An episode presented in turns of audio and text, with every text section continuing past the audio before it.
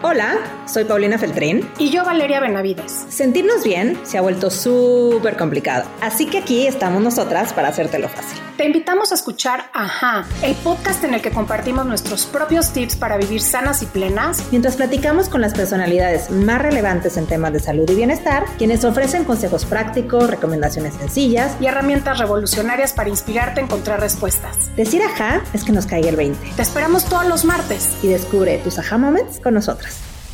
Hola a todos, bienvenidos a un nuevo episodio de Aha Moments Podcast. Hoy vamos a platicar de un tema importantísimo en la vida de absolutamente todos los seres humanos. Vamos a hablar de la relación con papá, porque todos tenemos un padre que aportó la mitad de nuestra carga genética, sin el cual nuestra existencia no sería posible. Y no importa si lo conocimos o no lo conocimos, si solamente nos platicaron de él o si ni siquiera lo hemos visto inclusive en fotografías.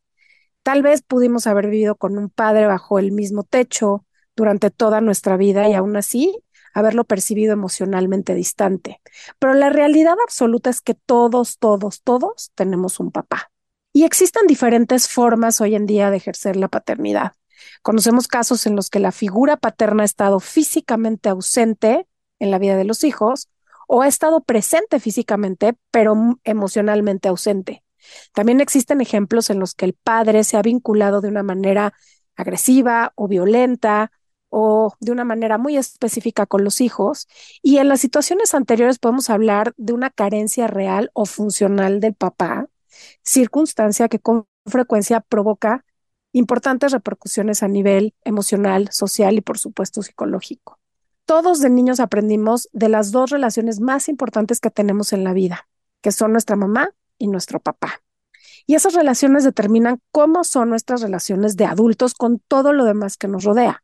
Por eso hoy queremos hablar de este tema tan importante sobre una de las relaciones que más nos determina como seres humanos, nuestro papá.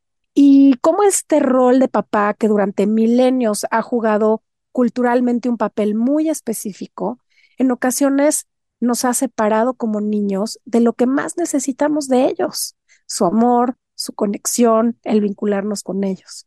Y creo que todos aquí hemos escuchado esta necesidad que algunos de nosotros hemos tenido de estar más cerca de nuestros padres, por lo que hoy vamos a hablar de un tema que se conoce como hambre de padre.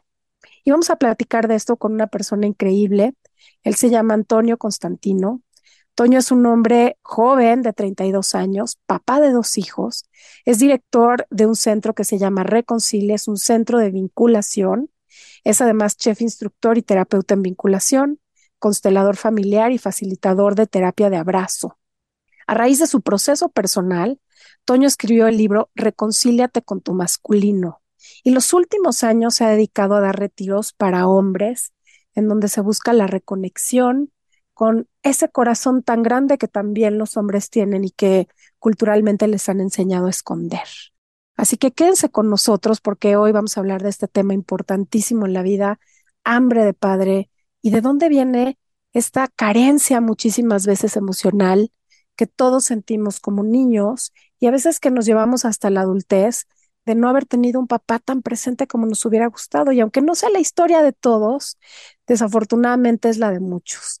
Así que quédense con nosotros y platiquemos de este tema tan importante.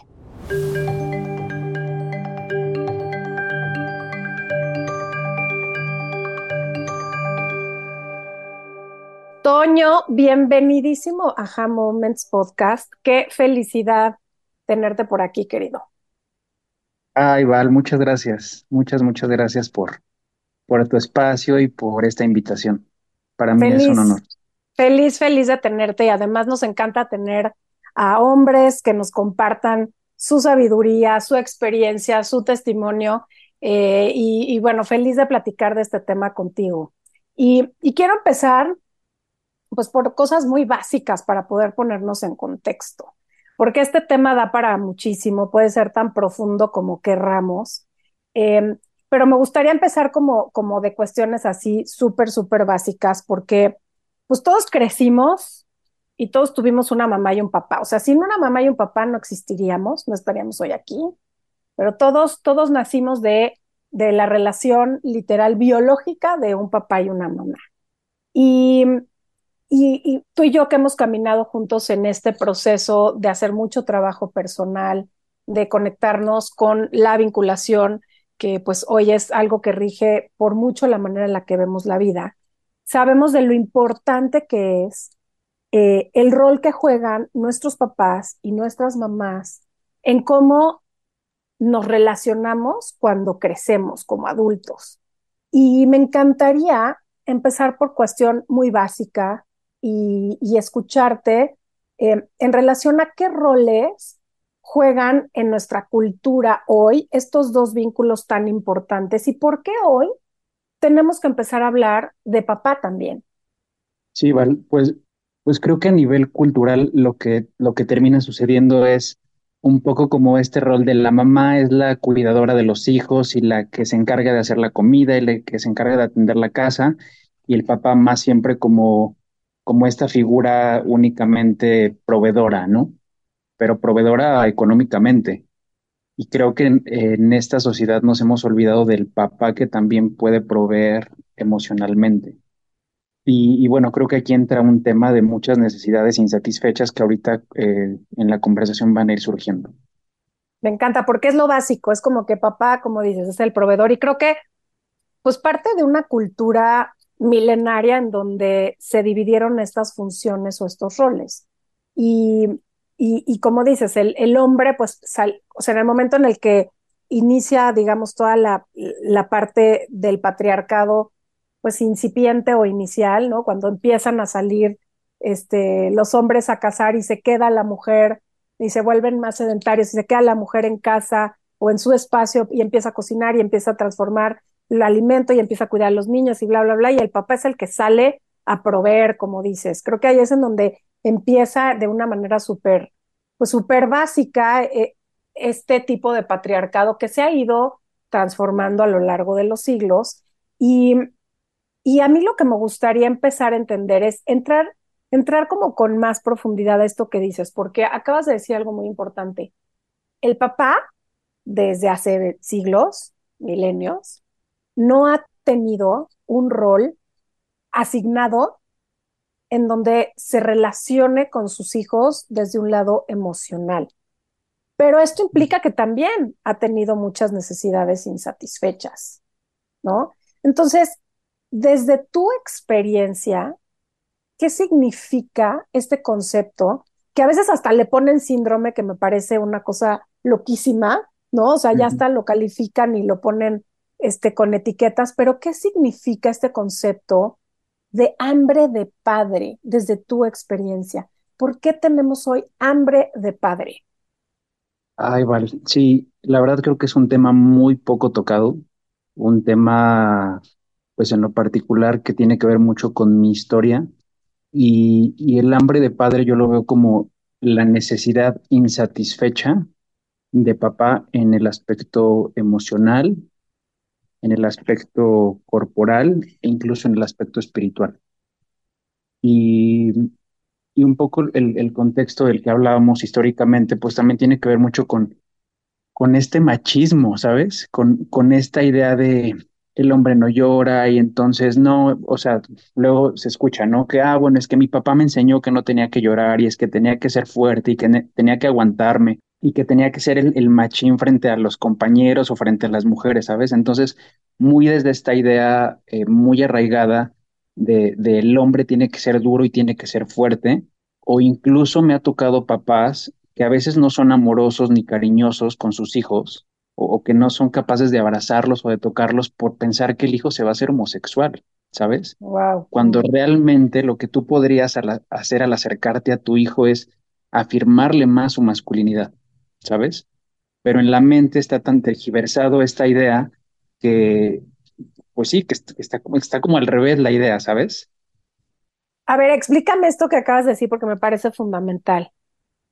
¿Cómo a través del cariño físico podemos reafirmar la identidad de nuestros hijos?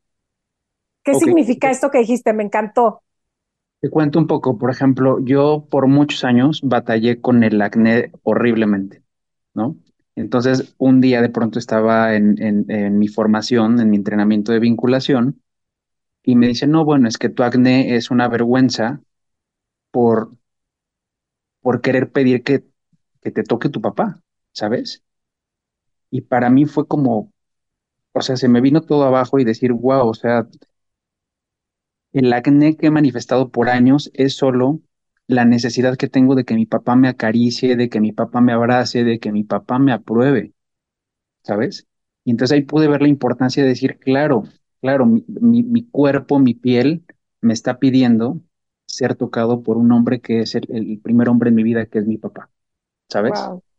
Ok.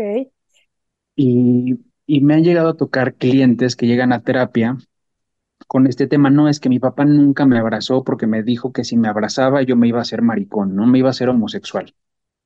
Y entonces mejor es guardamos la distancia para, pues para que entonces no, no, no nos vayamos a ser homosexuales, ¿no? Pero la realidad es que si hay el acercamiento entre padre e hijo, esto reafirma más la identidad y la masculinidad entre el padre y el hijo, ¿sabes? Yo, yo lo aplico con mis hijos, o sea, la verdad es que hoy, hoy gracias a la historia que tuve y al papá que tuve, hoy puedo ser un papá pues muy presente y muy amoroso con mis hijos. Mm. ¿Y, y, y de dónde viene esto? ¿De dónde? O sea, entiendo perfecto que es, ay, no puedo tocar porque no vaya a ser que la relación física, el contacto físico, el cariño eh, pueda, pueda hacer que mi hijo se vuelva tal o cual.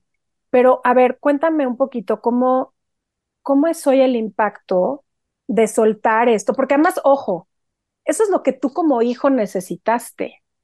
Pero como papá, ¿cómo lo vives cuando traes esta escuela? Porque al final no quiere decir que los que como papá no tengas ganas de abrazar a tus hijos. Te enseñaron que no los tienes que abrazar o que no los no debes demostrar afecto o no debes demostrar emociones. En este espacio hemos platicado justo de de cómo de cómo estos roles y este masculino de pronto se malentiende, pero tú también como hombre y tú también como papá tienes muchísimas necesidades insatisfechas, así como las mujeres, pero cuéntame un poco, tú como papá, ¿cómo viviste este proceso mientras te fuiste dando cuenta? Porque como hijo, pues dices, sí, me faltó y tenemos, muchas veces tenemos tan claro lo que nos faltó como hijos, pero como adulto, como papá, ¿qué necesidades tienen y qué necesidades tienes tú que a veces ni volteamos a ver ni sabemos que existen? Justamente por todo este constructo cultural. Pues a, mí lo, o sea, lo que me ha pasado es que gracias a, la herida con mi papá y al sentirme tan separado de él, de mi masculinidad, pues eso fue lo que me llevó a buscar terapia, a buscar ayuda y, y a entender muchas cosas. Entonces, gracias a que tuve un papá muy duro y un papá muy desconectado emocionalmente de mí, ya cuando yo tuve mis hijos, yo elegí ser un papá muy presente. Y, desde antes de ser papá, yo decía, yo quiero ser un papá muy presente, que juegue con sus hijos, que los abrace, que los contenga y que pueda estar ahí. Y creo que aquí entra una parte eh, fundamental que a veces no es muy tocada tampoco, o, o, más bien que de pronto está muy manoseada, pero poco entendida, que tiene que ver con las energías masculino y femenino. Porque todos, hombres y mujeres, tenemos eh, como tú lo sabes, ¿no? Tenemos un, masculino y un femenino, pues dentro de nosotros. Entonces, gracias a que yo he sido un hombre muy femenino, he podido desarrollar una paternidad muy amorosa, pero al mismo tiempo equilibrada, donde también puedo ser eh, firme cuando es necesario, ¿sabes? Entonces puedo equilibrar mi energía masculina y mi energía femenina a la hora de ser papá. Vuélvenos a explicar esto para los que no han escuchado este tema de todos tenemos energía femenina y todos tenemos energía masculina. ¿no? ¿Qué diferencia hay entre estas energías? ¿De dónde vienen? ¿Cómo es? Porque creo que muy pocos entendemos este concepto, como bien dices, y se asocia energía femenina con mujer, energía masculina con hombre, y es como si no tuviéramos eh, esta mezcla de energías dentro de nosotros. Entonces, cuéntanos un poco, ¿qué significa esto? Claro, sí, eh, muy simple te lo pongo todo todos, absolutamente todos venimos de un papá y de una mamá. Al venir de ambas energías, tenemos las dos energías dentro de nosotros. La energía femenina, pues, tiene que ver mucho con la intuición, con el sentir, con, con el, un poco como este, el, apapachar, ¿no? Como el, el cuidado. Y la energía masculina tiene que ver un poco más con, con lo que hay afuera, con el dar, con el atreverte, con el arriesgarte, con la decisión, ¿sabes? Entonces, cuando tú integras y reconoces que hay estas dos energías dentro de ti, pues puedes ir como haciendo este bailecito interno entre poder usar una energía para una cosa y para otra, ¿sabes? Y creo que tiene que ver mucho con, pues, con que tú puedas irlas conociendo en ti. Y para ello, pues también tiene que ver con una decisión de decir, quiero conocer mis energías, quiero trabajar en mí para ver, para ver cómo son estas energías, ¿sabes? No, y qué increíble, o sea, tenerlo consciente. Y ahorita me viene a la mente justo en mi experiencia, em, durante muchos años le di mucho peso a mi energía masculina, que es esta que dices que es el hacer, el proveer, el atreverse, el actuar, ¿no? Y, parte de mi proceso de trabajo personal ha sido eh, equilibrar con la femenina. Y siendo mujer, pues tenía muchísima energía masculina justamente respondiendo a esta necesidad de atención y de cumplir con el deber ser de mi familia que valoraba mucho esa energía o que valora mucho esa energía, ¿no? Más que la de la conexión, la intuición, el, la creación, ¿no? La conexión con la abundancia. Entonces, ha sido más un camino y, como dices, una decisión de hacerlo. Y, y qué lindo escuchar a un hombre hablando de querer equilibrar su energía femenina. ¿Cómo es en la práctica esta conexión de tu energía femenina en tu paternidad? Pues bueno, yo, yo tengo el, yo estoy al cuidado de mis hijos, entonces pues me toca mucho como ser esta parte de atenderlos, de llevarlos a la escuela, eh, darles de comer, eh, ir al súper y, escoger las cosas que mis hijos necesitan, ¿sabes? Mucho como esta parte también como de, de su cuidado y de su nutrición, ¿sabes? Pero esto te tocó de, de, rebote, o sea, igual y no era necesariamente tu plan. Es, es exactamente, sí, así es. Eh, pero al final es algo que me doy cuenta que termine eligiendo, porque, o sea, tengo una parte femenina muy, muy desarrollada desde siempre. Eh, yo, yo crecí pues, siendo muy, muy femenino y, y como estaba tan peleado y tan enojado con, con mi papá, llegó un momento donde me di cuenta que, que a mis cuatro años yo, yo había renunciado a ser hombre. O sea, yo a mis cuatro años dije, yo no quiero ser como mi papá. Y al yo haber declarado no quiero ser como mi papá, yo, yo pensaba que solo era como, pues yo no quiero ser como él y ya, ¿no? Pero no me daba cuenta que al decir eso me separaba totalmente de él y me separaba de lo que implicaba tomar la energía de mi papá. Y, y gracias a ello yo llego a la vinculación y es donde, donde esta energía femenina que tenía tan desarrollada, pues digo, bueno, ¿y la masculina cómo es, no? ¿Cómo se trabaja? ¿Dónde la, ¿Dónde la encuentro? ¿O qué hago para poder encontrar una energía masculina, sabes? Y, y fue muy, muy significativo y muy simple saber que tomar a mi papá era una decisión, como decir, mm. mi papá ha vivido como ha querido, yo no soy nadie para juzgarlo, yo no me puedo poner encima de mi papá y mi único trabajo es decir, voy a tomar la vida que mi papá me dio. Mm. Y, y, me acuerdo de este ejercicio que me puso, me, me, puso Cecil hace muchos años, que, que, me puso el ejercicio de ponerme debajo de una cascada. Entonces me acuerdo que en la cascada pues solo caía la energía femenina en mí, ¿no? Entonces me dijo, vas a imaginar que se abre el chorro, que se abre la llave y que empieza a caer esta energía masculina en ti. Entonces fue, fue un ejercicio tan simple pero tan poderoso mm. que, que en muy poco tiempo pude empezar a conectar con la energía masculina de la que me había desconectado muchos años antes.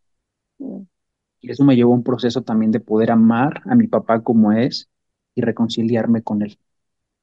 Siento que bueno, es, un, es un, trabajo de, años. No, no, o sea, es que está muy cañón porque es un trabajo de años. O sea, como lo dices, pareciera algo súper simple. Decir, pues reconozco a mi papá, aunque no lo haya tenido como quise de niño, y aunque tenga un profundo en ese momento, ¿no? Rencor, eh, rechazo a lo que me dio. Y bueno, pues el trabajo de reconocerlo y reconciliarte con eso es enorme. Pero pero es, es muy interesante que dices, al final del día pareciera sencillo, aunque hay un trabajo personal profundo detrás, ¿no? Y retomando, ¿qué significa este, en, eh, o sea, en este día a día? Porque me encanta que estás hablando de un hombre que se reconoce a sí mismo con una gran energía femenina, pero el común, no voy a decir el normal, el común, el socialmente aceptado, es un hombre que no reconoce su energía femenina, es más, ni siquiera tiene conciencia de que la tiene, y más bien ejerce constantemente su energía masculina, porque eso es lo que la sociedad dicta, porque eso es lo que aprendió de sus papás, tanto de su papá como de su mamá, porque ahora me gustaría también integrar esa parte, pero ¿qué pasa con este hombre hoy que también tuvo estas necesidades, que no las reconoció como tal y que está repitiendo el mismo patrón que su papá, de no conectar, mm. de porque es lo más, es lo que te digo, es lo más común. O sea, un hombre en conexión como tú, eh, con un gran femenino desarrollado, pues no es lo que normalmente vemos allá afuera. Normalmente vemos a ese femenino súper restringido. Entonces, ¿qué pasa? Se está como perpetuando este tema. ¿Qué les dirías a esos papás o a esos hombres que ni siquiera se reconocen como con esta energía femenina. Ah, igual, pues yo creo que sería una invitación a, a que busquen la manera donde sea, porque creo que ahorita hay muchos espacios donde puedes ir y encontrar algo que te va a aportar a ti, ¿sabes? Y, creo que el que los hombres puedan conectar con su femenino puede sumar mucho al, al, al, hombre que ya son, ¿sabes? Porque a veces como hombre de pronto estamos como solo esperando el éxito y el que nos vean y el ser el más chingón y el que más dinero tiene y el que mejor le va, ¿sabes? Y perdemos de vista toda la parte emocional y toda la parte intuitiva y toda la parte invisible. Y la invitación a los hombres que están muy, muy desde este otro polo, muy, muy en el masculino, pues la invitación es esta, que puedan que puedan encontrar algún espacio donde puedan acercarse a sus emociones, a su intuición, a, que puedan preguntarse qué, qué es lo que realmente está necesitando mi alma. ¿Sabes? Porque a veces, y, y, me ha tocado, ¿no? A veces veo hombres tan duros que tienen la necesidad, pero no la expresan y prefieren tragárselo porque es como, no, yo cómo voy a estar sintiendo esto, yo cómo voy a estar necesitando algo de alguien, ¿sabes? Mm cuando, cuando hay una parte interna tuya, tuya que ya te lo está pidiendo. Entonces mi invitación es esa, que puedas decir, bueno, hazle, caso a esa vocecita tuya que te está pidiendo algo que va más allá de lo intelectual. Mm. Sí, de lo racional, de lo que dice la cabeza. Sí, y, me ha tocado mucho, por ejemplo, en hombres y en mujeres, ¿eh? Ah, bueno, con tal de darle en la madre a mi papá, voy a, ser el más exitoso o me va a ir poca madre y nunca voy a necesitar de él. Y a lo mejor puede que te esté yendo muy bien, ¿no?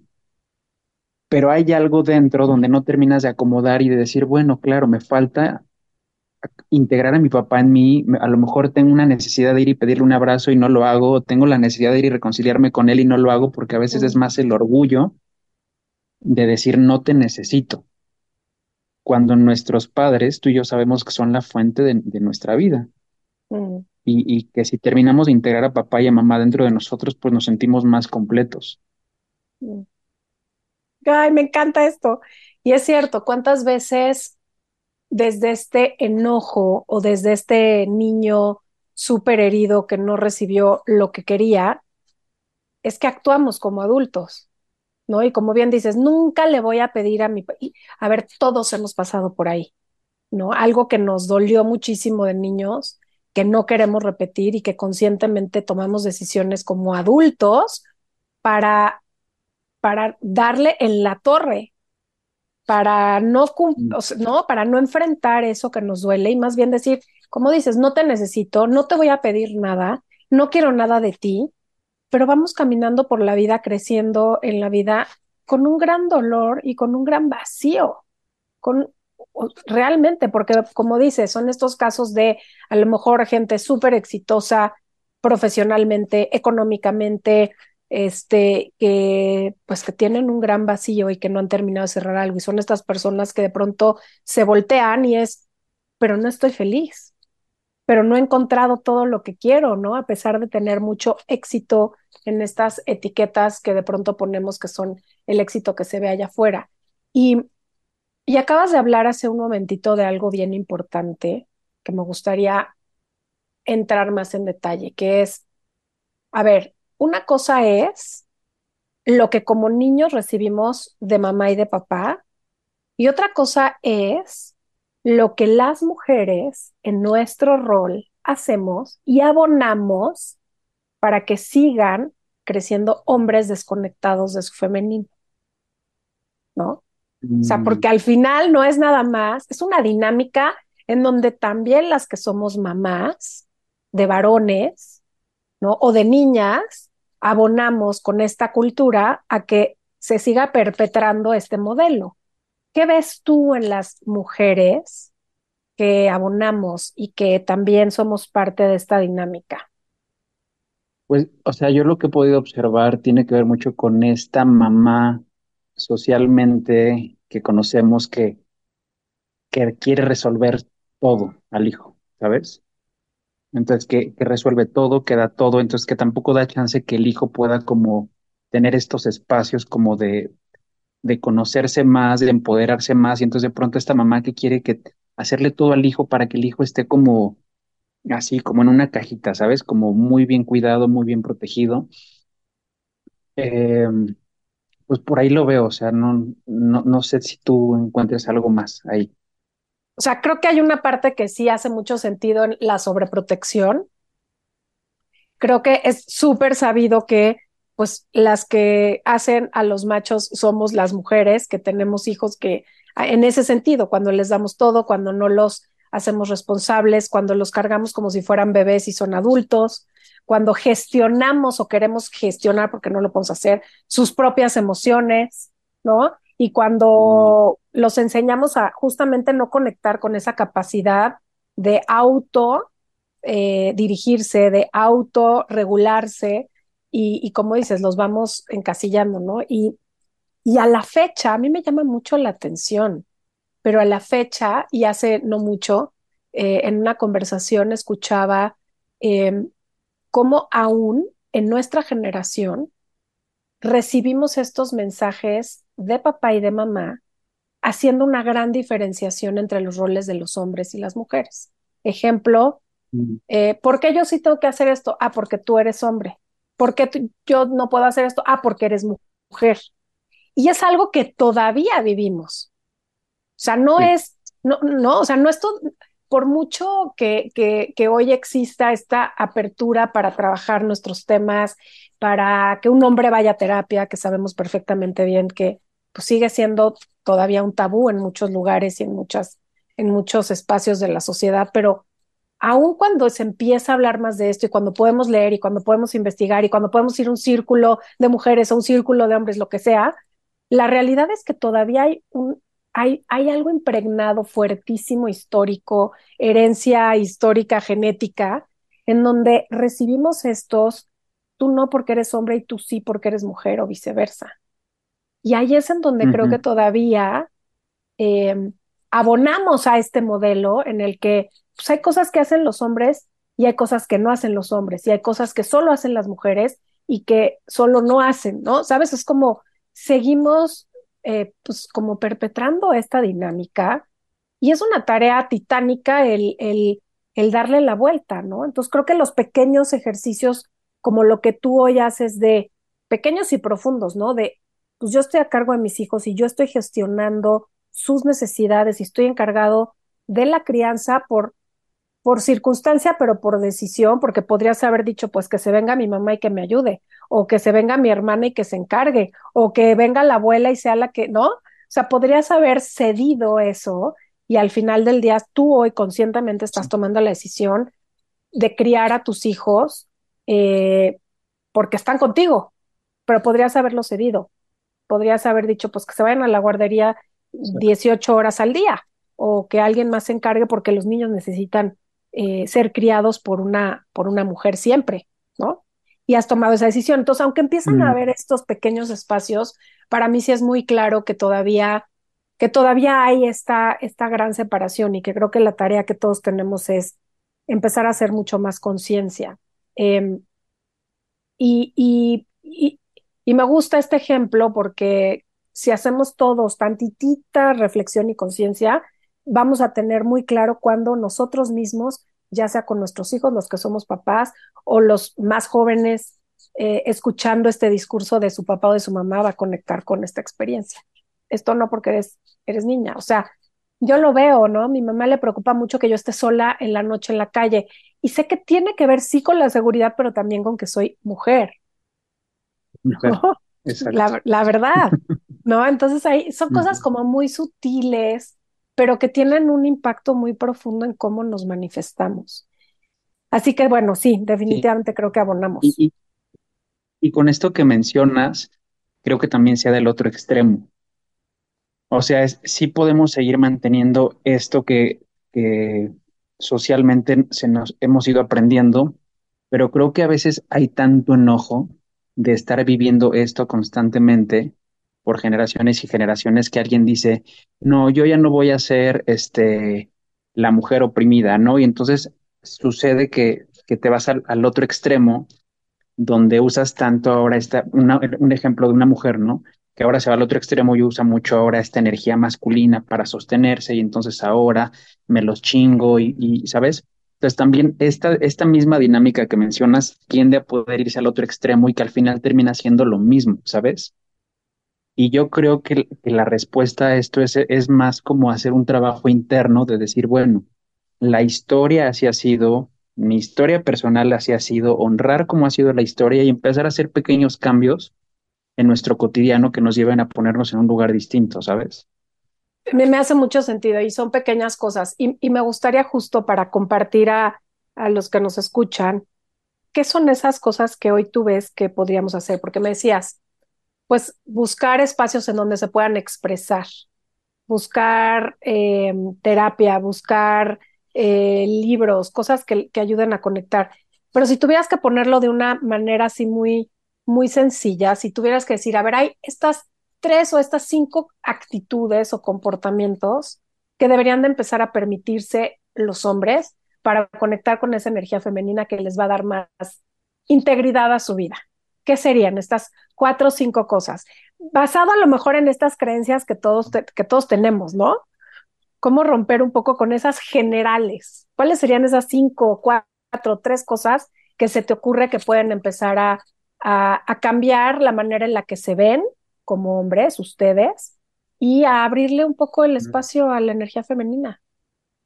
Pues te lo voy a poner un poco de lo más complejo a lo más simple, ¿no? A lo mejor, como yo te lo diría, sería oye, no, pues que se vengan a un grupo de hombres, ¿sabes? Y en un grupo de hombres, pues te sientes contenido, te sientes escuchado, pero hay muchos hombres que no, que no quieren venir a un grupo de hombres porque precisamente a veces implica tocar como con estas cosas vulnerables. Mm. Pero a lo mejor si tienes un buen amigo que pueda escucharte, creo que a veces lo que sucede entre, entre hombres mayormente es un poco más como la camaradería, de entonces sí, nos vamos a tomar o nos vamos a ver el fútbol y un poco más de pronto queda en lo superficial, ¿sabes? Entonces, si, si, si esto lo llevamos a decir, bueno, nos vamos a reunir entre amigos hombres, pero nos vamos a reunir para poder platicar de cómo nos estamos sintiendo o de cómo la estoy pasando a lo mejor con la pareja o cómo la estoy pasando con los padres o cómo la estoy viviendo en el trabajo. Creo que estas podrían ser como las pequeñas acciones de empezar a abrir el corazón con otros hombres por los que te puedas sentir escuchado, mm. ¿sabes? y eso va a ir abriendo la pauta para que pues, después digas, bueno, pues me aviento a tomar una terapia, ¿no? Porque también necesito que, en terapia alguien me escuche. Eh, pues es lo que se me ocurre, ¿vale? Como, como poder ir haciendo estos acercamientos y a veces no, a veces no es nada fácil, ¿sabes? O sea, luego me toque que con mis amigos es como nos vamos a despedir, entonces el abrazo es así como de lejitos, ¿no? Como que. Claro, como, no te toques mucho, claro. Ajá, exacto, exacto. Eh, pues sí, son... ¿Alguna práctica diaria? No sé, me pongo a pensar de pronto que a mí algo que me ayuda a conectar justo con mi femenino es, por supuesto, hacer una meditación, de pronto es escribir, eh, o sea, a lo mejor eh, estar con, no sé, cuidar mis plantas, ¿no? Estas cosas que me conectan con la naturaleza. Tú desde tu experiencia, como en un día a día, ¿qué sería el como hombre darte chance para conectar con tu femenino si no tienes ni idea cómo hacerlo? Ok, bueno, a mí algo que me sirve mucho es todas las mañanas hacer mi meditación y mi oración. O sea, me doy por lo menos 20 minutos, media hora, en la que leo algún libro, en la que ofrezco mi día a lo más grande, para mí es Dios. Pero pues dices, bueno, si yo no creo en Dios, pues le, ofrezco mi día al universo o, o, me abro al universo para lo que hoy tiene para mí. También es como irse abriendo a esto sutil que no vemos, pero que ahí está. Mm. Entonces, que podamos ir haciendo esta, estas, estas pequeñas conexiones y que a lo mejor dices, bueno, no, en 20 minutos, pues qué cansado, ¿no? A lo mejor dices, en 5 minutos le digo gracias al universo porque hoy estoy vivo, porque hoy eh, es una nueva oportunidad, ¿sabes? Y algo que, que, en lo particular me ha conectado mucho con mi cuerpo, porque a mí no me gusta hacer ejercicio, es hacer ejercicio, ¿sabes? Mm. a veces tiene que ver también con hacer estas acciones contrarias a las que no te atreves a hacer. O sea, a mí me cuesta hacer ejercicio, pero me obligo a hacer ejercicio porque lo hago por mi salud y para sentirme bien conmigo. Me hace sentido. Pequeñas cositas que te conecten con, con el sentir, ¿no? Y, como dices, pues sí, empezar a reconocer que, pues que también, que también el hombre desde su, desde su rol siente, tiene estas necesidades y demás. Oye, me voy a regresar a la parte de, de paternidad, porque justo, justo de, ahí venimos, pero quiero regresarme un poco a algo. Hoy que estás a cargo de tus hijos en términos de la mayor parte del tiempo en su crianza, seguramente te estás enfrentando a muchísimos retos, porque no es lo común. Lo común es que la mamá se encargue o cualquier figura de mujer se encargue de los niños. O sea, muchas veces inclusive hemos escuchado como si por alguna razón eh, mamá no está, ¿no? Por la razón que sea, difícilmente se quedan con el papá nada más. O sea, siempre tiene que entrar esa otra figura eh, de mujer, ya sea la abuela, la tía, la hermana, eh, la prima, quien sea, ¿no? Y cuántas historias no hemos escuchado de hombres que enviudan, por ejemplo, y que inmediatamente buscan a, a, esa figura sustituta de, de, mujer que pueda encargarse de los hijos. O sea, no toman ese control. Entonces, seguro te has enfrentado a muchos retos y me encantaría escucharlos para todos los papás que quieren ser parte de la crianza activa de sus hijos, eh, que se inspiren con lo que tú estás moviendo para ti, para tu familia, para tu linaje, pero también para que sepan que esto es posible y que es una decisión, como bien dices. Sí, creo que, pues creo que la vida es buena, ¿no? O sea, de pronto era, ¿cómo le voy a hacer? ¿Cómo me voy a organizar entre mi trabajo y entonces los hijos? Y entonces ve por ellos a la escuela, pero llévalos a la escuela, pero llévalos a alguna actividad extra, etcétera. Y siento que la misma vida me ha ido, me ha ido ayudando a acomodar mis tiempos, acomodar lo que necesito para poder hacer mi trabajo, hacer mis cosas personales, pero también poderles dar el tiempo que ellos necesitan como hijos. Entonces, o sea, siento que no me he imposibilitado, porque bien podría haber dicho no, o sea, porque sí es muy desgastante a veces, es muy cansado también, pero también dije, me la rifo, me la aviento, porque, porque sé que puedo. Y creo que aquí sale un tema que tiene que ver con el, con el poder, con el poder personal, y desde este poder personal he sabido que puedo con mis hijos. Y ha sido a raíz pues, del mm. trabajo personal. Y obviamente eh, he ido construyendo poco a poco red con, con familia cercana que de pronto, oigan, pues me tengo que ir a dar una clase o voy a dar terapia, por favor apoyen un rato con los niños, ¿no? Porque hay momentos en los que sí, no hay de otra más que encargarlos y su abuela de pronto pues me, me, ha ayudado mucho eh, cuando, cuando de plano no hay de otra y yo tengo que, que moverme, ¿no? Claro. Y, esos retos entonces son los mismos que enfrenta una mujer que está a cargo de su casa. O sea, manejar tus tiempos, este, pedir apoyo y ayuda cuando es necesario, eh, acomodar tus horarios, ir y venir, moverte, subir, bajar, este, adaptarte a lo que hay y, y, y bueno, creo que el reto más grande es el equilibrio, ¿no? Sí, y, y ahorita como dices, como, como una mujer, ¿no? Porque la- en la mujer es muy común ver a la madre soltera y decir, ah, pues es madre soltera, ¿no?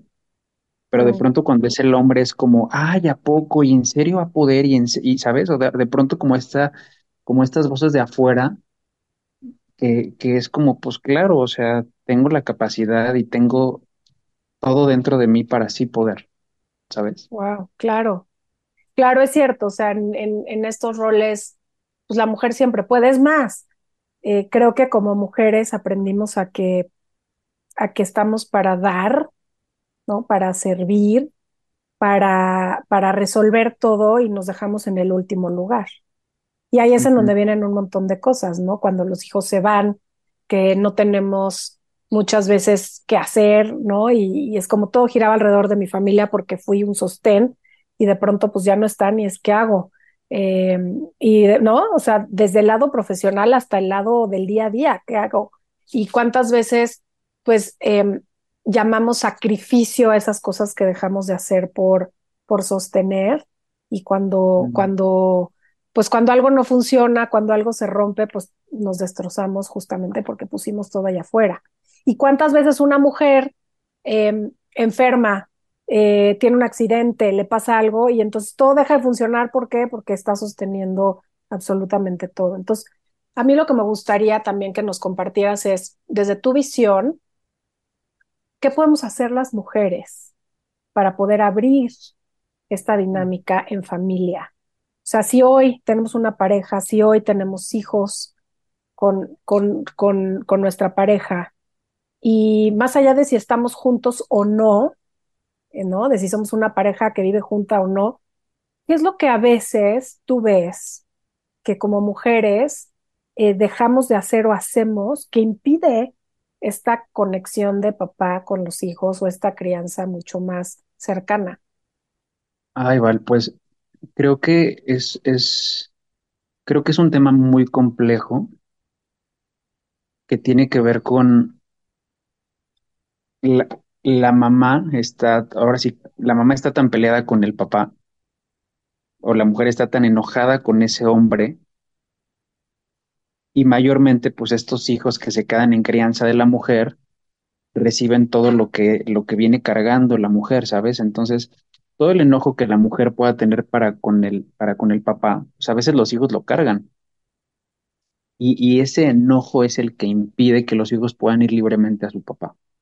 O sea, y mi Mm, recomendación es, pues, que, que estas mujeres que están muy enojadas con el hombre, con, con su expareja, a pesar de lo que puedan sentir, pues que sepan que, que lo de pareja es de pareja y que los hijos no tienen nada, nada que ver en lo que hubo en la pareja. Y, y a mí me sirvió mucho esto, a mí me sirvió mucho poder soltar el enojo de mi mamá, regresarle a mi mamá su enojo, decirle, este es tu enojo con mi papá, quédatelo, no me sirve, Ten- te regreso tu angustia también. Y tuvo que ver más con un movimiento interno de decirte lo regreso, mamá, a mí no me funciona. Y cuando haces este movimiento te sientes libre para decir, claro, también puedo amar a mi papá, también puedo mm, acercarme a mi papá sin el miedo a que mi mamá me deje de amar, ¿sabes? claro, claro. Porque a veces es mucho esta mentalidad infantil todavía como de, ay, es que si amo a mi papá, entonces mi mamá ya no me va a querer, ¿sabes? Porque en el fondo queda esta idea como del niño, de que no lo van a querer. Pero la realidad es que, pues no te dejan de querer. Entonces la invitación para, para ti, mujer, es que, pues que dejes a tu hijo libre para que pueda amar a su papá, porque también él tiene el derecho de amar a su papá. Y viceversa, ¿no? Totalmente. Y cuando es una pareja que está junta, que está, que está criando en, en pareja juntos, pues creo que también la tarea y la invitación es a no, no transferir esas necesidades insatisfechas de nuestros niños interiores a nuestros hijos, ¿no? Es como, haz equipo, haz equipo, de verdad, de verdad haz equipo, porque si no, pues sigues, sigues como de alguna manera perpetrando esta, estas dinámicas en donde la mamá es la que resuelve muchas cosas en el día a día y el papá solo es el proveedor. Así es. Sí, o estas mamás que luego, bueno, a mí me pasó mucho, ¿no? De pronto era como el cuidador yo de mi papá. ve a ver a tu papá y ve todo lo que está haciendo y me cuentas, ¿no? Entonces de pronto yo era como estar entre la espada y la pared, entre por un lado quedar bien con mi mamá y al mismo tiempo, este, pues cuidar a mi papá, pero también quedar bien con él, ¿sabes? Y, algo que quiero agregar, Val, Val, que tiene que ver con que cuando somos adultos o nos estamos convirtiendo en adultos, a veces nos quedamos con la idea de no, es que mi papá no me busca, no, es que mi papá no me habla por teléfono, no, es que yo quisiera que mi papá me buscara para que saliéramos y entonces este no lo estamos haciendo. Y todo esto lo digo porque esta conversación yo la tuve hace muchos años con mi papá. Y hoy en la mañana hablaba con, con una amiga que tiene un hijo de 17 años y me decía esto mismo, no, es que su papá no lo busca y, y le decía, bueno, es que lo que yo te quiero decir es que ahora el trabajo de tu hijo que ya está por convertirse en un adulto, ahora a tu hijo le toca buscar a papá. Mm. Y fue lo que a mí me tocó hacer. O sea, más que yo quedarme esperando como con las manos de, ay, papá, ven y dame amor, ven y quiéreme, ven y ponme atención, nosotros como hijos nos toca ir hacia nuestro padre. Como Entonces yo he visto, adultos. como adultos, y yo he visto historias de personas que dicen, no, es que mi papá nunca me buscó y entonces hasta que no me busque, yo nunca lo voy a buscar, ¿no? Y entonces el papá se muere y el papá nunca los buscó, porque como hijos nos toca ir a buscar a nuestro padre. Wow. Ah, qué regalo este que nos acabas de dar, Toño, porque justo, justo te iba a decir, ¿cómo sanamos la relación con papá como adultos hoy en día? ¿Cómo la sanamos? Y creo que este es un primer paso, ¿no? Decir, pues como adulto yo también lo tengo que buscar. Y tiene que ver conmigo, no con él, ¿no? Tiene que ver conmigo. Exacto. ¿Qué otras cosas podemos hacer para sanar esa hambre de padre? Pues algo que, que aprendí tiene que ver con, con la honra. Y a veces decimos, bueno, ¿y cómo, cómo se hace eso, no? ¿Cómo, cómo honro a mi papá o qué es honrarlo? Yo estaba, yo, yo hace, hace varios años estaba haciendo un trabajo muy fuerte en poder amar y honrar a mi papá. Entonces de pronto mi papá hace algo muy fuerte y muy vergonzoso y, y ahí es donde se puso como, como esta idea de, por fin estoy honrando a mi papá, por fin estoy viendo a mi papá como, wow, es mi papá y de pronto mi papá hace estas cosas. ¿Por qué me pasa esto en este momento de mi vida cuando por fin lo estoy honrando? Y para mí el aprendizaje fue que a mí como hijo me toca honrar a mi papá por encima de lo que él haga, porque a Mm, mí no me toca juzgar ni etiquetar lo que él pueda hacer o no hacer. A mí simplemente me toca honrarlo y agradecer la vida que me dio. Y algo más que, que también he podido aprender y que también lo comparto es saber que lo mejor que papá y mamá nos pudieron haber dado es la vida.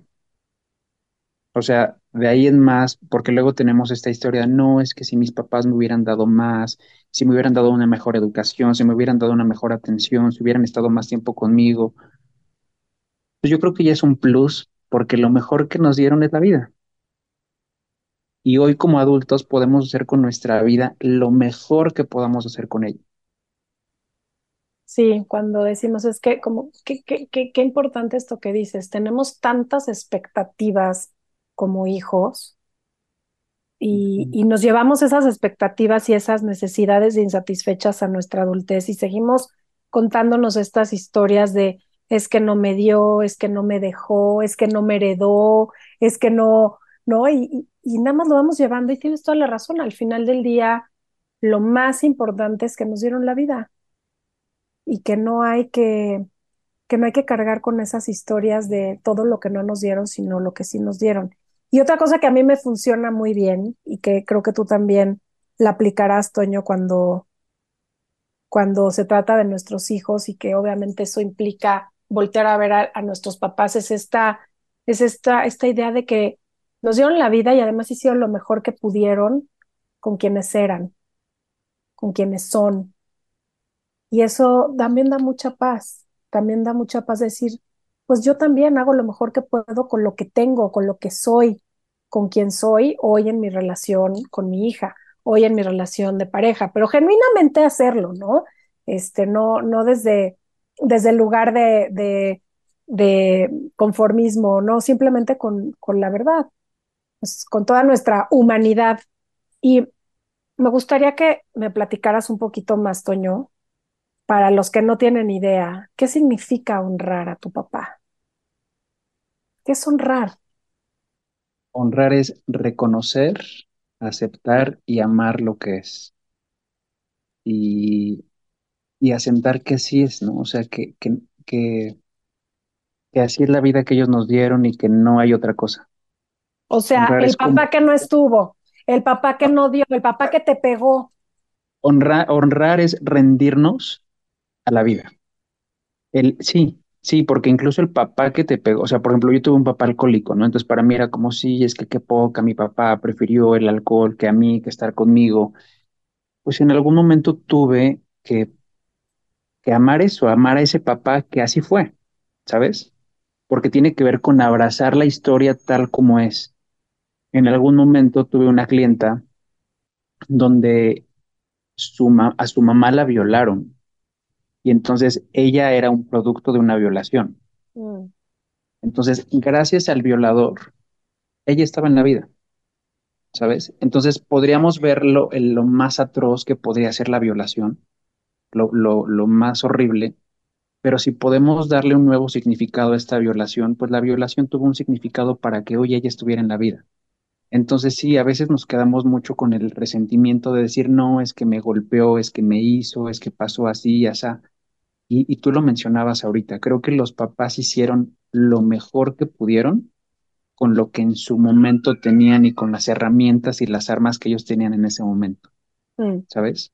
mm. Entonces, honrar tiene que ver con solo decir, ok, asiento que así fue y me quedo con, con lo mejor, Mm, con lo mejor que me pudiste haber dado. Y lo mejor que papá y mamá nos dieron fue la vida. wow. Que suena fácil, ¿no? Suena fácil, suena, o sea, no es nada más decirlo, no es nada más eh, desearlo, es realmente llegar al, al integrarlo, a sentirlo. Y creo que eso es un trabajo de vida, porque, porque somos seres humanos y juzgamos todo el tiempo. Y creo que es súper, súper difícil este proceso. Y, creo que para los que nos escuchan, saber que, bueno, pues se empieza con el deseo de querer hacerlo, se empieza con el caminar en un trabajo personal que te va permitiendo poco a poco reconciliarte, reconciliarte, resignificar esas relaciones dolorosas, duras, abusivas, como sea que las llamemos con papá, y, y que de pronto se empiezan a acomodar, pero es un trabajo de vida muchas veces, ¿no? Así es, sí, es un trabajo de años, ¿no? Y, qué bueno que lo mencionas, porque a veces llega gente, por ejemplo, con un tema de pareja, ¿no? Y ya estamos trabajando el tema de pareja y le digo, bueno, es que mira, y resulta que tiene que ver algo con su tema con papá o mamá, ¿no? Y me dicen, no, es que ya en otra terapia yo ya había trabajado a mi papá, entonces ya eso ya está resuelto. Y le digo, bueno, pero es que aquí vuelve a saltar el tema de tu papá. Y, y a veces, como humanos, pensamos que como ya trabajamos un tema, la gente que, hace trabajo personal, a veces pensamos, como ya lo trabajé, entonces ya está resuelto y entonces ya estoy del otro lado. Y creo que esa es la trampa más, eh, pues más fuerte que podemos hacernos, de pensar que porque ya vimos un tema y ya lo trabajamos poquito, ya estamos del otro lado. Cuando la realidad es que hay temas que nos va a tocar trabajar toda la vida y que seguramente el tema de papá y mamá van a ser tema en nosotros para toda la vida. Seguro, porque son las, las relaciones que rigen la manera en la que nos relacionamos con la vida, ¿no? Entonces, qué importante esto que dices, Toño, porque sí, voy a honrar a mi papá, chido, ¿cómo se hace eso, no? Se lee un libro, se hace una carta, se hace un ritual y listo, pues no, es un eje al que hay que dedicarle años de vida y hay que tener el deseo de hacerlo y trabajar con Sí. eso, ¿no? No es nada más este, ah, sí, ya lo, o, o muchas veces creemos que como ya lo, más allá de trabajarlo, ya lo vimos, ah, ya sé de dónde viene esto y esto, esto en mi vida, ya lo resolví. Pero pues la realidad es que no, es mucho más que, que nada más verlo. Es mucho más que este poder, poder que nos caiga algún 20, es mucho más profundo que eso. Qué, qué importante. Toño, em, ¿cómo como adultos saciamos esa hambre de padre? Pues hay un punto de nuestra adultez donde ya nos toca a nosotros. O sea, ya muchos años se lo aventamos al papá o a la mamá. Es que no me dieron, no me hicieron, no me abrazaron, no me acariciaron, no me amaron, bla, bla, bla. Como adultos nos toca hacer un poco este trabajo de autopaternidad. No quiere decir que no voy a honrar a mis papás, pero sino hoy yo convertirme en este adulto, en este padre, madre que yo hubiera deseado tener, ¿sabes? Entonces ya más que estarlo buscando y esperando afuera es yo hacerlo conmigo. Mm, yo cuidarme, yo amarme, yo apapacharme, lo que te contaba al inicio de- del tema del acné, ¿no? Que era, que tenía que ver mucho con este querer sentirme tocado y que muchas veces no tengo a mi papá cerca para poder hacer un abrazo, pues bueno, voy y me doy un masaje. Entonces me dan un masaje, entonces ya, ya hay una parte mía que se siente eh, con una necesidad satisfecha, ¿sabes? Porque yo soy muy kinestésico. ok. Entonces tiene que ver mucho con esto, como que, como que esto que esperabas de afuera hoy ya te lo hagas para ti. Mm, Entonces tú te vuelvas eh, el, el, el que cubra tus propias necesidades. Sí, ser tu, ser tu, tu propio proveedor, ¿no? Así es. Sin seguir con este discurso eh, infantil de es que nunca me dieron, es que nunca me abrazaron, es que nunca fueron proveedores, es que nunca, o sí, pero solo eso, y nunca me tocaron, nunca me acariciaron, nunca me dijeron que era suficiente, nunca me dijeron que hacía las cosas bien. O sea, ¿cuántas cosas nos traemos de niños a la adultez? Y vivimos con esa carencia en nuestro día a día y luego lo vamos transfiriendo a todas nuestras relaciones, porque ¿cuál es el peligro, Toño, de no, de no atender esas necesidades que tuvimos de nuestro padre? ¿Cuál es el peligro? ¿Qué pasa si lo dejamos pasar? ¿Qué pasa si no lo vemos? ¿Qué pasa si no lo atendemos? Mm, Como lo mencionas, o sea, después se transfiere a todas las relaciones y lo vemos mucho en, la- en las parejas, ¿no?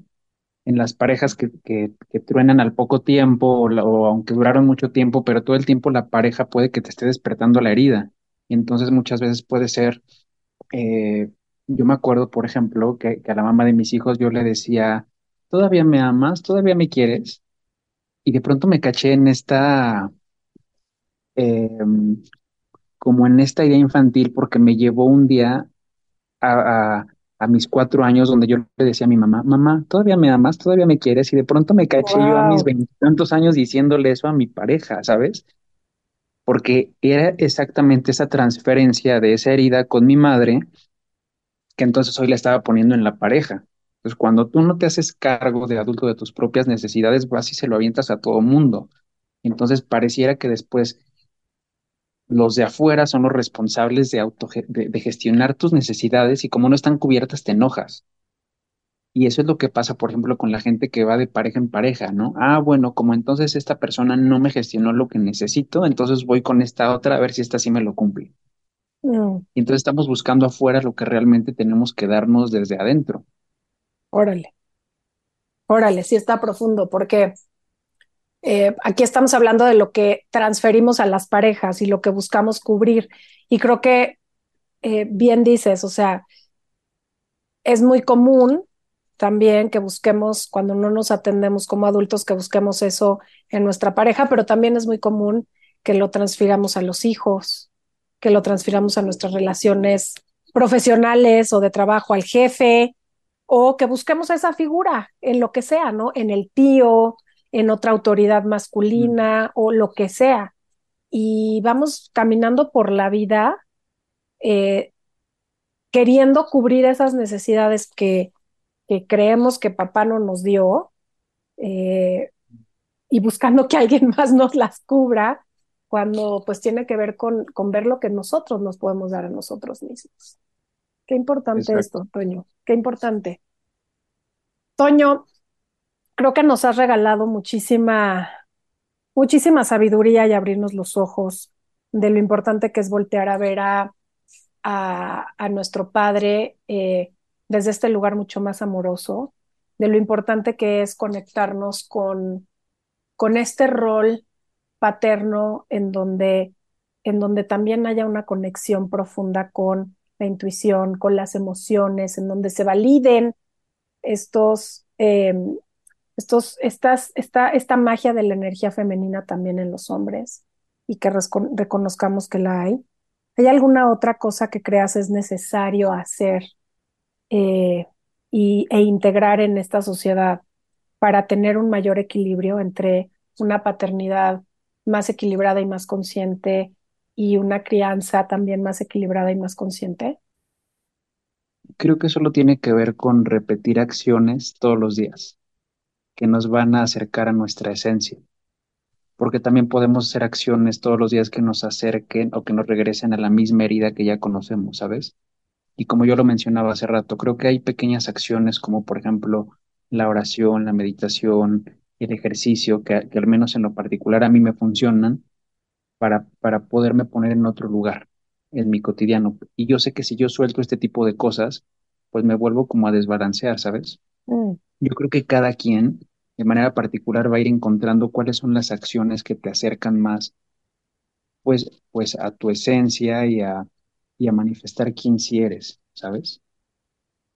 Sí, sí, o sea, esto que dices de, no importa si eres hombre o eres mujer, no importa si estás criando o estás eh, solo a, ratos con tus hijos, no importa, simplemente es, y no importa si tienes o no tienes hijos, porque no solo estamos hablando de crianza, estamos hablando de esta relación tan importante que, que tenemos con los padres y en específico con papá. ¿Qué podemos hacer para sanar desde el lugar en el que estemos esta relación y estas necesidades que generan esta hambre de papá, esta hambre de cariño, de reconocimiento, de aceptación, de suficiencia, de eh, sí, de, de, de, de, conexión con la abundancia, ¿no? De, de ser proveedor, o sea, ¿qué podemos hacer desde donde estamos? Y me hace mucho sentido esto, ¿no? Como, como con acciones muy concretas, o sea, si en este momento se te prende el foco que eres un adulto y que tienes que hablarle a tu papá porque no le has hablado no sé cuánto tiempo, hacerlo, ¿no? Y desde este lugar, no del deber, sino realmente de hacerlo desde esta conexión. Eh, si te reconoces como una persona desconectada de tus emociones porque creciste, ¿no? Como hombre o inclusive como mujer, aprendiendo que no puedes manifestar lo que sientes, pues por lo menos escríbelo, ¿no? O comparte de alguna manera qué estás sintiendo y cómo se llama esa emoción y, y con qué te conecta y a dónde te lleva y dedícale unos minutos. No sé, me vienen como estas ideas de eh, date espacios que te ayuden a conectar con esas necesidades insatisfechas para que las empieces a cubrir como adulto. Porque si no, ahí se quedan y se van transfiriendo y transfiriendo y transfiriendo. Entonces, no importa que tengas hijos o no, aunque ellos son los que luego nos, nos eh, los que somos papás, ellos sabemos perfecto que ellos son los que luego nos lo vienen a presentar, ¿no? nos lo vienen a restregar en la vida. Así que muy importante hacer este trabajo. Toño, mil gracias, mil gracias por, por abrirnos tu corazón, hablarnos de cosas em, tan profundas y a la vez tan mundanas, porque creo que todos, todos en esta cultura hemos tenido eh, de alguna u otra manera esta, esta hambre, hambre de papá. Em, y, y, qué importante es darle voz también a lo que, a lo que como hombres y a lo que como hombre tú como papá necesitas hoy en día y estás trabajando y que sea voz y ejemplo para que otros más se animen a entrarle de una manera distinta a la paternidad y a resolver sus temas con papá también. Exacto. ¿No? Ay, Val, pues muchas gracias, muchas gracias a ti por, por el espacio y por esta invitación y, y me encantó conversar. Gracias a ti, Toño. Y no te puedes ir sin compartirnos un aha moment alguna caída de 20 reciente y del tema que, se, que sea, que te venga a la mente. Una caída de 20 en estos días. Me agarraste en curva, Valeria. o anterior, que digas, uh, sí. Pues yo, o sea, yo creo que, eh, o sea, como tocando el mismo tema de hambre de padre, a veces, a veces me, creo que con tanto trabajo personal que he hecho, a veces he llegado a tender a, engañarme y pensar que precisamente ya puedo estar en otro lado, ¿no? Entonces de pronto el decir ya estoy en otro lado, eh, me regresa. Es como si a veces la vida te pusiera cositas donde dices, a ver, te vuelvo a poner el, el reto, te pongo a tu mamá hablando mal de tu papá, a ver si es cierto, ¿sabes? Mm. Como de pronto pruebitas donde la vida te dice, a ver si estás honrando, si estás haciéndote responsable, si estás eh, asumiendo tu poder que, que, que dijiste que ibas a asumir, ¿sabes? Entonces más bien lo siento como desde ahí, como si de pronto a veces la, la misma vida me va poniendo cositas que me hacen recordar o ver si sí estoy realmente practicando y asumiendo eso que tanto he dicho y, y- y que he trabajado en mí, ¿sabes? Pero que Mm, a veces es muy fácil poderlo descuidar. totalmente. Y, y algo que, y, un poco con caídas de 20, al- algo que veo mucho ahorita es que, que, mucho pareciera que es afuera, ¿sabes? Entonces ahorita hay mucha cosa donde te ofrecen el retiro, pero y te ofrecen la terapia, y te ofrecen este, o sea, como mil cosas que pareciera que la, la, la solución está afuera y la respuesta está afuera. Por ejemplo, ahorita ofrecen un montón de retiros de hombres Incluso yo doy retiros, pero, pero no es que vas a venir a mi retiro y va a estar la respuesta y la solución a tu vida. La respuesta y la solución a tu vida está fuera de esos espacios. Y entonces a veces pensamos que ir a este espacio, a un espacio de dos, tres, cuatro días, o ir a una terapia, ya me va a cambiar la vida. Y la realidad es que no. La realidad es que tu vida va a cambiar conforme integres esto que aprendiste de afuera y lo hagas interno. Eso está increíble. Como la solución viene de ti. No, Exacto. Sea, hay herramientas, hay recursos, pero, pero el trabajo lo tienes que hacer tú. Sí, porque entonces si no voy y le pongo el poder al gurú y al, y al maestro y al que me está enseñando afuera, y entonces pareciera que gracias a, a la sabiduría del de afuera, yo voy a estar bien. Pero la realidad es que eso de afuera lo, lo tengo que integrar en mí, si no, no sirve de nada. Entonces puedo ir a los mil retiros, a las mil terapias, y nada me va a servir si no lo termino de integrar y de asumir y de saber que tiene que ver con mi trabajo personal. mm. Ay, mil gracias, Toño. Gracias por, por ayudarnos a reflexionar, a, a conectar y por tu testimonio. Gracias por tu voz, Toño. Ay, pues a ti, vale. Muchísimas gracias. Te mando un, un abrazo. Igual. Muchísimas gracias por escucharnos el día de hoy, este martes, sobre este tema tan importante. La salud también tiene que ver con nuestras relaciones. Es una de las áreas más importantes en las que todos tenemos que trabajar. Y qué importante también es darle voz al masculino, al hombre, al padre, que tiene esta gran necesidad de ser aceptado de una manera muy distinta a lo que culturalmente el patriarcado nos ha impuesto.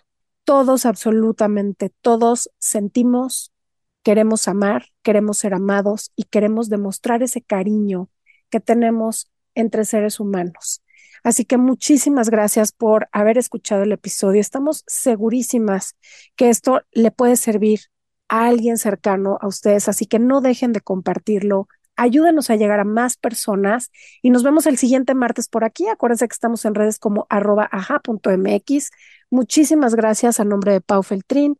Yo soy Valeria Benavides y esto es Ajá.